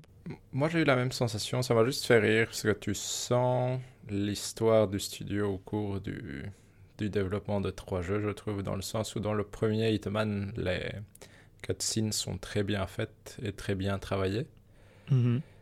Puis, Dans le deuxième. Square Enix va décider d'abandonner IO, qui va devenir indépendant. Du coup, dans le deuxième jeu, tu sens qu'il y a beaucoup moins d'argent. Du coup, c'est plus vraiment des cutscenes, c'est plus des, images fixes. ce qui est très, très, très, très peu engageant. Et ici, tu sens qu'il y a à nouveau un peu plus d'argent parce que le deuxième a réussi. Du coup, c'est à nouveau des cutscenes, même si je trouve comme elles sont quand même moins belles que celles du premier Hitman. Du premier. euh, Je Ouais, pense que. ça. Mais je suis d'accord avec toi, Valérian, qu'en soi, c'est vraiment pas pour l'histoire que tu. Je veux dire, que quelqu'un devrait jouer à Hitman, c'est plus euh, pour s'amuser. Parce que les- au final, l'histoire est très sérieuse, alors que le jeu lui-même, quand tu es dans un niveau, est plus comique et qu'autre chose. C'est- sûr. Je suis d'accord. Et, et sinon, un autre point, et ça, Hector, euh, oh, tu, malheureusement, tu, tu l'as fait dans, dans l'autre sens, et je suis pas sûr que tu te rappelles, mais euh, moi, j'ai eu du mal à passer. Donc, sur Stadia, j'avais les 60 euh, FPS, et même si, entre guillemets, je ne le voyais pas, quand je suis passé sur euh, PS4 avec Hitman 3, franchement, le début, j'ai eu du mal, quoi. Et, Ah. et c'était rigolo de voir la différence de fluidité. Euh, allez, c'est tout bête parce que c'est même pas, euh, ça ne rajoute rien entre guillemets. euh, Enfin, les, personnages sont toujours aussi raides, c'est ça que je veux dire, mais, mais tout avait l'air d'être plus fluide en fait. Et, et donc là, je l'ai senti quoi. C'est vrai que c'est curieux à quel point c'est. Une fois que tu l'as expérimenté dans beaucoup de jeux, je trouve que ça devient indispensable en fait. Quand tu l'expérimentes, Mhm. parce que tu vois, par exemple, je pense que The Last of Us euh, Remastered, lui, était en 60 FPS, Oui. je crois. T'as raison. Mais c'était un des seuls qu'on avait euh, comme ça, et donc c'était un peu bizarre. Mais une fois que c'est, une fois qu'ici j'ai testé 3-4 jeux, c'est vrai que tu dis ah oui, je vois la différence. Et d'ailleurs rien à voir, mais sur Ghost of Tsushima, il est super beau à 60 FPS. Mhm. Parce que ça, j'ai remarqué que tout ce qui est mouvement des, des feuilles, parce que ça se voyait aussi dans Assassin's Creed, ça donne beaucoup mieux. J'imagine que c'est lié à la fluidité, mais Hmm. peut-être que c'est moi qui le fais dans ma tête. Mais Ghost of Tsushima m'a impressionné. Parce que c'est, je trouve qu'à 60, il est, il est vraiment magnifique. Mais donc, effectivement, moi, heureusement, je suis passé dans le, du, du bon côté. Et donc, euh, j'ai, j'ai apprécié quand, quand les temps de chargement étaient plus rapides et quand le jeu était plus fluide. Parce que c'est vrai qu'avec le premier, qui date de 2016 et que j'avais joué au tout début, donc ici en décembre avec euh, la version de 2016, c'est vrai qu'il a vieilli quand même, sincèrement. Donc, euh, Ouais, moi je l'ai parfait, donc euh, je, je garde mon souvenir, mais là je laisse David juger. Bah, franchement, il est, il est vraiment chouette encore. Hein, ça, y a pas de. En tout cas, et le fait de pouvoir le refaire avec le, le 3, vu que c'est si tu le joues dans le troisième, c'est exactement le même gameplay. C'est c'est vraiment hyper agréable et les niveaux restent aussi malins qu'avant. Donc, euh, si, si quelqu'un a envie de s'acheter la trilogie, je lui conseille parce qu'au final, euh, les trois épisodes sont vraiment bons pour le coup. Et toi, David? Bon, pardon, vas-y, Hector.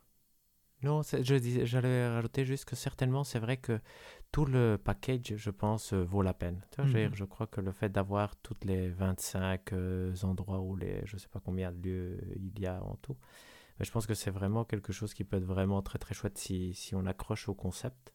Je pense que c'est vraiment un jeu super agréable. Ouais.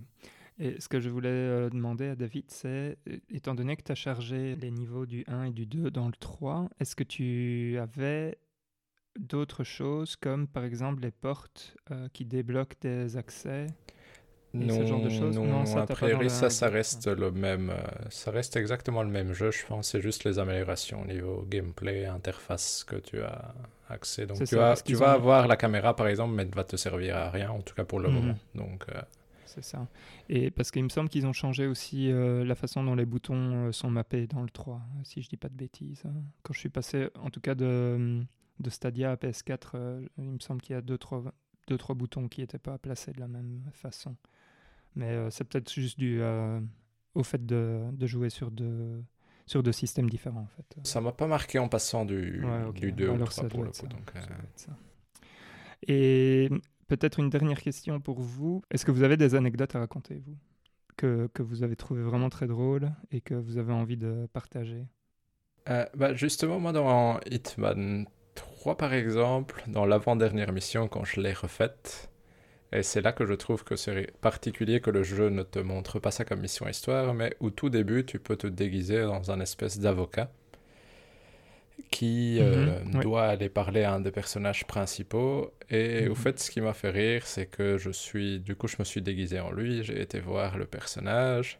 J'ai un peu tourné dans sa maison euh, pour essayer de comprendre comment le tuer. Il y avait un des challenges qui était de le tuer par euh, que sa femme le tue en gros, mais j'ai pas réussi à comprendre pourquoi. Et à un moment, je me suis retrouvé à lui présenter des documents dans sa chambre Mhm. avec euh, Louis qui regarde mes papiers et il y a un garde à côté. Et j'étais là, est-ce que ce garde va se, va se barrer? Est-ce qu'il va pas se barrer? Et puis à un moment, je me fais, tant pis, je sauvegarde. Je prends mon... J'avais une, euh, une wrench avec moi, donc une clé Mhm. anglaise. Je lui balance sur la tête. Et il s'avère que le personnage que je voulais tuer se retourne, mais de l'autre côté. Du coup, il ne le voit pas. Du coup, j'ai juste pris le garde, je l'ai mis dans une armoire pendant que l'autre regardait pas. Et j'étais là, ce jeu n'a aucun sens, mais c'est très rigolo. Et puis, j'ai été tuer le mec avec un, un bic. Et puis, je suis parti comme ça, sans que personne ne voit rien du tout.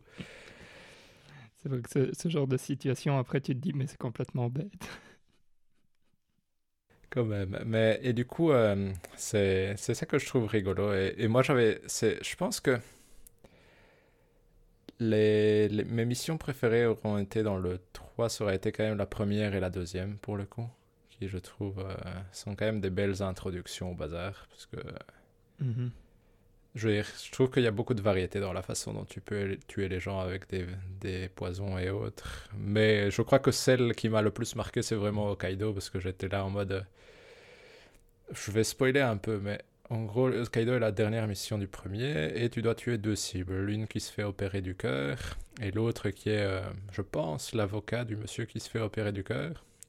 Et donc, euh, je me déguise en un gars qui s'est fait une opération de chirurgie plastique pour m'introduire dans la région des, des opérations. J'arrive, je, je vois un chirurgien qui m'inspecte et qui est ébloui par son travail de chirurgie plastique. Je décide de l'étrangler et de prendre son costume. Donc j'étais là, voilà, tout va bien. Je vais, je trouve euh, en gros, le mec se fait opérer sur une table par une intelligence artificielle. Je trouve le bouton pour euh, perturber l'intelligence artificielle. Je me dis, voilà, quel génie.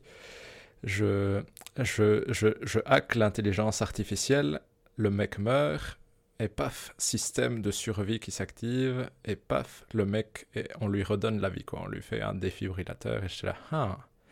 Et du coup, je vais un peu chercher dans le niveau. Je trouve l'endroit où je dois désactiver ce truc, et il me manque un tournevis. Je suis là, ah. Ok, on va partir chercher le tournevis. Du coup, je commence à me balader, je trouve pas le tournevis, je trouve pas le tournevis. Je descends, je me rends compte, j'arrive dans la partie euh, du staff, je me balade encore un peu, je prends un truc, je sais pas trop ce que c'est, c'était genre activateur de truc, et il me dit euh, la personne que vous pouvez déranger avec ça n'est pas, n'est pas assez proche. Je suis là, c'est pas grave, je vais me balader avec. Et puis j'entends comme quoi euh, l'avocat du monsieur qui se fait opérer aime bien manger du, du poisson venimeux. Et du coup, je me dis, bon, on va aller voir dans la cuisine. Je, je mets KO les deux cuisiniers, je trouve le poisson empoisonné, je vais servir, je, je prépare mon poisson, je fonce au milieu des cuisiniers parce qu'il y en a un qui me reconnaît et j'arrive à passer et je vais servir le, le, le, le, sushi empoisonné. Je suis là, mais quel génie je suis. Je me rebalade dans le niveau toujours à la recherche de mon tournevis parce que je suis là, je, je n'avais pas abandonné mon tournevis. J'arrive vers la morgue et là, il s'avère que le truc que j'avais ramassé par hasard dans la partie euh, du staff sert à perturber un des scientifiques. Et au fait, je me dis, bon, on va essayer, on va voir où est-ce que ça me mène. Et au fait, je le perturbe et il me mène directement vers le cœur que le monsieur doit se faire euh, implanter. Et au mmh. fait, il dégage tous les gardes qu'il y a autour de ce cœur-là. Puis je me dis, je vais désactiver ce truc qui le perturbe. Le mec s'en va, du coup, je suis tout seul avec le cœur. Et au fait, si tu détruis ce cœur-là, bah, tu, tu, as, tu as tué le personnage aussi. Et je suis là, mais quel génie je suis. Et puis je suis parti de la mission. Et mais du coup, ça a été vraiment toute. Euh, j'ai vraiment fait toute la mission avec des moments de ah, quelle, quelle connerie, je suis bloqué par ça. Et puis ces moments de ah, quel génie je suis, alors que c'était de l'improvisation totale et que en réalité, ça n'aurait jamais pu marcher. Mais du coup, j'ai beaucoup ri avec ça pour le coup. Oui, un tueur à gage euh, qui a beaucoup d'expérience. Mais en vrai, euh, allez, quand, tu, quand tu racontes ça, ça me fait penser, dans, dans le 2, il y a une mission qui se passe... Euh, là, je vais dire des bêtises, je me rappelle pas très bien, mais dans un bled aux États-Unis En Colombie Oui, oui, c'est ça. dans un petit village ouais, où, il faut, où il y a trois cibles, en fait. J'en avais euh, tué deux. Et pour, euh, pour la troisième, j'étais tombé sur une histoire où, en gros, euh, le type voulait de la drogue dans un jouet. Mais le jouet était cassé et il fallait de la glu pour, pour le remettre. Et je pense que j'ai tourné dans ce village. mais il y a, y a ce moment où tu, tu vas dans des endroits pour aller trouver de la glu où tu te dis mais en fait, euh, j'aurais pu tuer. Euh, enfin, là, le truc, c'est que j'avais déjà tué euh, les deux premières cibles, mais je suis arrivé dans des endroits où j'étais là, genre, ah bah oui, mais en fait, j'aurais pu le faire comme ça, j'aurais pu le faire comme ça. Et finalement, j'ai pas trouvé la glu, mais. Tu n'as pas trouvé la glu parce que moi, en jouant ce niveau-là, j'ai trouvé la glu à un endroit. Je suis là, bas je comprends que Valérie a eu du mal à la trouver. Elle est super loin cachée. J'étais là, ah. Elle est où? Elle est dans les grottes de là où ils produisent de la drogue. Elle est quelque part cachée dans les drogues, euh, dans les trucs. Il y a un moment, il y a de la glu. Et du coup, suis là. ok, d'accord. d'accord. Bah, très bien, très bien. Bah, comme ça, je le sais euh, pour la prochaine fois si je veux faire ce truc-là. Euh, et sinon, euh, mon, donc dans le niveau qui suit, je pense, celui où tu arrives, Hector, donc en Chine, qui est d'ailleurs un très très beau niveau. Celui-là, à mon avis, il va bien, il va bien donner. C'est un de ceux qui a vraiment, qui a vraiment de la gueule. Là, en fait, j'ai réussi à. Hum, enfin, je tournais, je n'arrivais pas à trouver euh, ce, que, ce que je voulais faire non plus. Parce qu'en fait, l'idée, c'est qu'au début, je pense, tu arrives et il y a un type qui est en train de dîner dans un restaurant. Mmh et je voulais aller dans son appartement pour. Euh, maintenant, je ne me rappelle plus, récupérer quelque chose. un, formulaire, ouais. un formulaire. Ah et, et j'y arrivais vraiment pas. Et en tournant, en tournant, à un moment, j'arrive sur un toit. Et, et là, il y avait deux types. Et je les, je les descends. Et en fait, il y avait un sniper. et donc, euh, je prends le sniper et euh, euh, c'était un sniper avec un silencieux. Et là, une fois que je prends le sniper, je vois des drones. Je commence à tirer dans les drones et il y a une mission qui commence à. Enfin, ça highlight une mission qui dit oui, si tu tires sur tous les drones, tu vas faire. Enfin, en, gros, euh, tu, tu vas tu vas mettre euh, le bordel euh, entre les deux euh, personnages, etc. Et donc, j'ai descendu tous les drones. Et alors, ça, ça crée un meeting entre les deux personnages qui, qui viennent sur un pont. Et donc, enfin, j'étais là genre, ok, bah c'est, très bien. Là, j'ai fait un save. et, et en gros, euh, parce que là, c'était pas facile, mais euh, j'ai, j'ai tué les deux personnages avec mon sniper de là où j'étais. euh, lors de leur meeting, quoi. Le, le seul truc qui était difficile, c'est que le premier était facile à tuer, mais après, avec le, comme ils étaient super loin, avec, euh, comment on appelle ça euh, En anglais, on dit le sway, Mhm. la balance quoi, du, du souffle. Euh, C'était pas facile d'avoir le deuxième euh, très vite parce qu'il se barre vite en courant. Bah, donc, euh, je me suis amusé euh, comme ça. Et donc, finalement, enfin, tu, tu pars d'un truc et puis tu te retrouves sur un toit et finalement, tu fais tout du toit. C'est assez, assez marrant, quoi. Euh, voilà, ça c'est un peu les anecdotes que, que j'ai à raconter. Toi, Hector, tu as, des trucs à partager que tu... Non, rien, rien de super spectaculaire. Comme je viens de faire toutes les, les- que les trois missions, effectivement, je les ai fait de façon très standard. Hmm. Pas de problème, pas de problème. Vous voulez rajouter quelque chose? Euh, moi, j'aurais un truc à te demander, Valérian. Toi, pensais quoi de la dernière mission de Hitman 3 Parce que Ah moi, ça a oui, été ok. quand même une déception. C'est vrai. C'est Parce vrai, que je suis c'est une structure vraiment différente. Ça m'a fait penser à Uncharted. Ouais, parce qu'en soi, du coup, le but, c'est vraiment juste d'avancer dans un train. Mhm, Donc, tu commences à l'arrière et tu dois arriver devant. Exact. Et en gros, c'est un peu. Si je devais résumer ça, en gros, c'est comme si chaque wagon du train était un petit puzzle. Il fallait juste euh, soit ça. réussir à tromper un garde, soit à se déguiser. Et je trouve que ça perd beaucoup de son intérêt, du coup, parce qu'il n'y a plus la- le côté. euh, Oui, je suis d'accord. Et alors, euh, je trouvais ça un peu bête parce que tu, tu peux monter de temps en temps sur le train ou tu peux sortir et des trucs comme ça. Et alors, quand tu montes sur, sur, euh, le toit du train, tu as ces bêtes. euh, comment, Oui, euh, panneaux, euh, les oui, panneaux euh. là. Et j'étais là, genre, oui, c'est tellement jeu vidéo, ça, c'est. Enfin, bon, bref. euh, je, je trouvais ça un peu, un peu débile et un, un peu inutile. Et c'est vrai que c'est. euh, franchement, c'est un niveau, euh, effectivement, que tu finis en genre une demi-heure, je pense, euh, à tout casser. Et. Ouais, j'ai pas grand chose à en dire. C'est vraiment. Le, je dirais que c'est le moins bon du 3, euh, facilement. Je pense aussi. Moi, honnêtement, je pense que c'est mon moins bon de tous parce que c'est vraiment le plus linéaire en soi et du coup, ça perd un peu son intérêt de, de pouvoir se balader et vraiment essayer. quelque- Disons que c'est le seul du 3 en tout cas sur lequel je me suis pas dit, ah tiens, j'ai envie de, de le refaire euh, plus Mhm. qu'une fois pour essayer des choses, quoi. Ouais, ouais.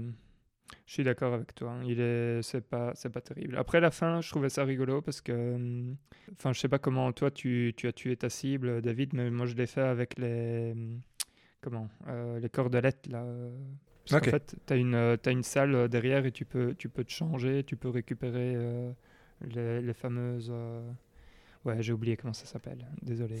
Euh, le, le garrot Mhm. pour, euh, pour étrangler ta cible. Donc euh, je l'ai fait comme ça. Bah, bah, c'est tout.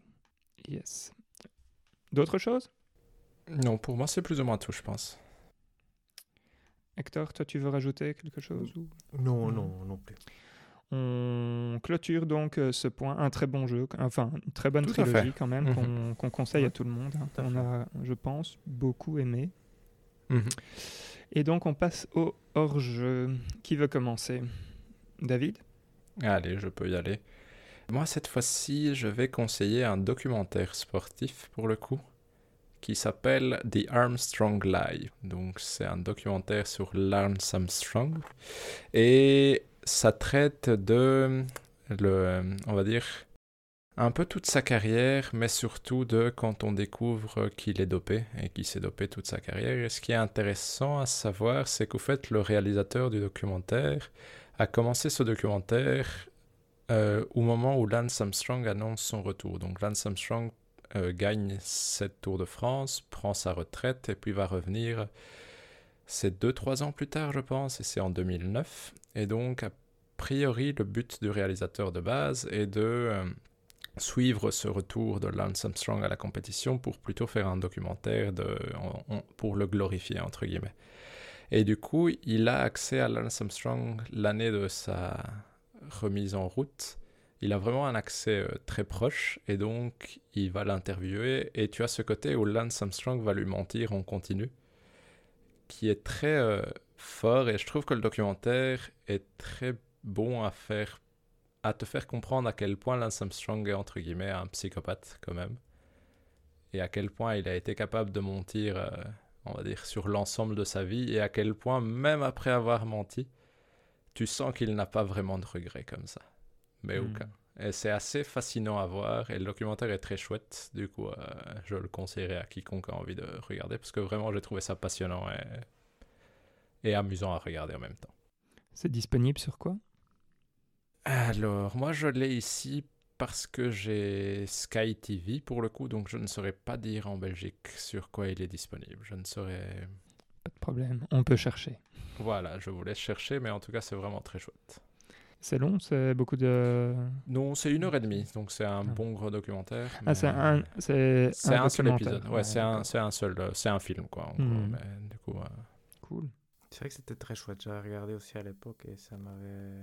J'avais commencé à regarder beaucoup de vidéos YouTube après sur Lance Armstrong. C'est vrai que c'est un cas fascinant, je trouve, effectivement. Et vous, qu'est-ce que vous avez comme hors-jeu du coup? Euh, donc moi, je vais parler d'un recueil de nouvelles assez particulier, assez particulier, pardon, qui parce que c'est une, une auteure euh, bolivienne qui l'a écrit. Ça s'appelle Notre monde mort et l'auteur s'appelle Liliana Colanzi. Et c'est très chouette, surtout parce que ça, c'est, je trouve que c'est d'une très bonne qualité quand même, même si c'est peut-être pas le meilleur recueil de nouvelles que j'ai jamais lu. Mais c'était particulier pour, euh, pour moi parce que ça m'a rappelé beaucoup euh, mon enfance, parce qu'il y a des histoires qui se passent là où, où j'ai grandi, entre guillemets, et il y a beaucoup de mots que- qu'elle utilise, vu qu'elle écrit en espagnol, qui sont propres de la, de la langue bolivienne. Je veux dire que chaque, chaque pays d'Amérique du Sud a sa façon de parler l'espagnol, et c'est c'est- particulièrement euh, réjouissant de voir qu'on peut faire de la bonne littérature avec ta façon très euh, primitive de parler en fait, qui normalement n'est pas de la censée de la bonne littérature, mais là, là ça marchait très bien. Par exemple, elle, elle utilise beaucoup le mot taitetu parce que c'est son mot préféré, donc ça en plus c'est rigolo. Donc, euh, donc voilà, c'est aussi pour ça que je voulais en parler. ouais, exact, exact. Donc important pour nous. Mais donc très chouette. Et en plus, c'est vraiment une. J'aimerais bien lire euh, son prochain livre. Je ne sais pas si ce sera un roman ou un- encore un recueil de nouvelles, parce que je trouvais que c'était très bon. Il y avait vraiment des très très belles histoires. Donc, euh, donc je recommande vraiment. Même si c'est peut-être pas le meilleur truc, pour moi c'était très particulier et ça reste quand même très bon. Je m'attendais à que ce soit bon pour une bolivienne, entre guillemets, tu vois, d'une certaine façon un peu despective, mais c'est très bon pour n'importe qui en fait. Nice. Moi, de mon côté, je vais aussi euh, présenter, enfin présenter, je vais parler d'un livre que j'ai fini aujourd'hui, Ah, qui nice. est euh, L'anomalie de Hervé Letellier. Ah, euh, je vois. Tu, tu dis, Hector? Euh, je, je vois, je veux dire, je, je l'ai lu aussi. Tu l'as lu aussi? D'accord. Ok. Et euh, que, hum, qui, qui est sympa, c'est un, bouquin de science-fiction, on va dire, euh, mais qui, hum, qui, je trouve, aborde euh, aussi des sujets parfois plus, plus sérieux que, que juste, allez, même des sujets religieux ou des choses comme ça, qui n'est pas vraiment lié à la science-fiction et qui, franchement, ne m'a pas déplu. C'est pas non plus euh, mon livre préféré, mais je trouve que le début est vraiment, vraiment bien. C'est très, très chouette. Le style est très vif et, à la limite comique, même quand, quand l'auteur expose euh, des, des événements qui, qui, qui sont tragiques, en fait. Et en fait, la fin m'a un peu laissé, je vais pas dire déçu, mais est un peu, comment dire ça? Comment est-ce que tu peux dire que c'est décevant En Mais fait, ce que je dirais, c'est que l'idée, du bouquin est géniale et qu'il la réalise mal à la fin. Euh. Ouais, mais quand je... je sais pas si c'est mal réalisé. En fait, c'est réalisé je d'une oui, façon, allez, qui moi ne m'a pas vraiment parlé, mais euh, je sais pas à quel point c'est mal réalisé, tu vois. J'oserais pas dire Moi, que je c'est mal c'est, c'est réalisé. une très bonne idée et à la fin, tu n'arrives pas à... à- je veux dire, le, le bouquin marcherait super bien si sa fin était à la hauteur du reste, parce que l'idée est géniale, je le trouve, donc, Mhm. du, du bouquin, et donc c'est vraiment très agréable. Mais la fin doit être est importante inévitablement. Tu vois, donc, euh, ouais, c'est ça. et je trouve que la fin est insatisfaisante, au moins. non? Moi, c'est- et le bouquin est très bien. hein. Je- ouais, voilà, c'est juste que c'est un bouquin qui a gagné le prix Goncourt et tout, donc tu Oui, peut-être. T'aurais voulu que la fin soit un peu meilleure. Mhm. Et, euh, Oui, bah, après, je trouve que le, le style, enfin moi j'ai beaucoup aimé euh, le style euh, de l'auteur qui est euh, par moments très très direct, par moments beaucoup plus poétique presque ou philosophique. Et, enfin, et, et tu, tu passes de, de style en style comme ça. Et je, enfin, je trouvais ça assez intéressant. Et effectivement, c'est juste la fin qui. Ouais. Que j'ose pas dire que ça m'a déçu parce qu'en fait, c'est pas vraiment de la déception, mais je me suis dit, ah oui, ok, ça se finit comme ça. Et donc, ça ne m'a pas. En fait, exact. ça aurait pu. Ça aurait pu être génialissime. en exactement, fait. voilà, c'est c'est ça, en surtout ça. fait. C'est ça, là, tu as raison, Valérian. C'est ça que c'est là que c'est décevant, c'est que ça aurait pu être euh, meilleur avec un, un petit truc en Mhm. plus. Voilà. Mais donc, euh, voilà. Ouais. C'est mon hors-jeu, euh, du coup, euh, ici. D'ailleurs, je l'ai lu en parallèle avec Kentucky's et je trouvais que ça, c'était le point fort de Kentucky's, qui est aussi une idée géniale, c'est que là, la fin est satisfaisante, même si Hmm. c'est pas, ça n'essaye pas nécessairement de boucler quelque chose. Donc, euh, je trouve que c'est là que tu comprends que parfois une fin est vraiment, est vraiment fondamentale, en fait. Ouais. Bon, tu- ou tu peux regarder Game of Thrones aussi. mais- Exactement. Et voilà, pour moi, tout est dit. Pour moi aussi. Pour moi aussi. Eh bien, merci euh, à toutes et à tous, euh, chers auditeurs, auditrices, de nous avoir écoutés. N'hésitez pas à aller vous abonner sur notre Twitter, @spotc tout est dit en un mot. Vous pouvez trouver ça dans la description du podcast et nous donner bien sûr vos avis sur les jeux qu'on joue ou les épisodes que vous avez écoutés. Vous pouvez aussi euh, passer par notre adresse mail podcasttoutestdit@gmail.com où nous attendons vos réactions avec impatience. Si vous voulez, vous pouvez aussi vous inscrire à la newsletter pour recevoir un petit mail lorsqu'un nouvel épisode est dispo. Et finalement, bah, j'ai le plaisir de vous annoncer que le jeu du mois prochain sera, on profite du trou dans ce début d'année, pour faire Yakuza Like a Dragon. Et donc on se retrouve déjà bientôt pour un prochain épisode. D'ici là, portez-vous bien et jouez bien. Bye bye Ciao à tous. ciao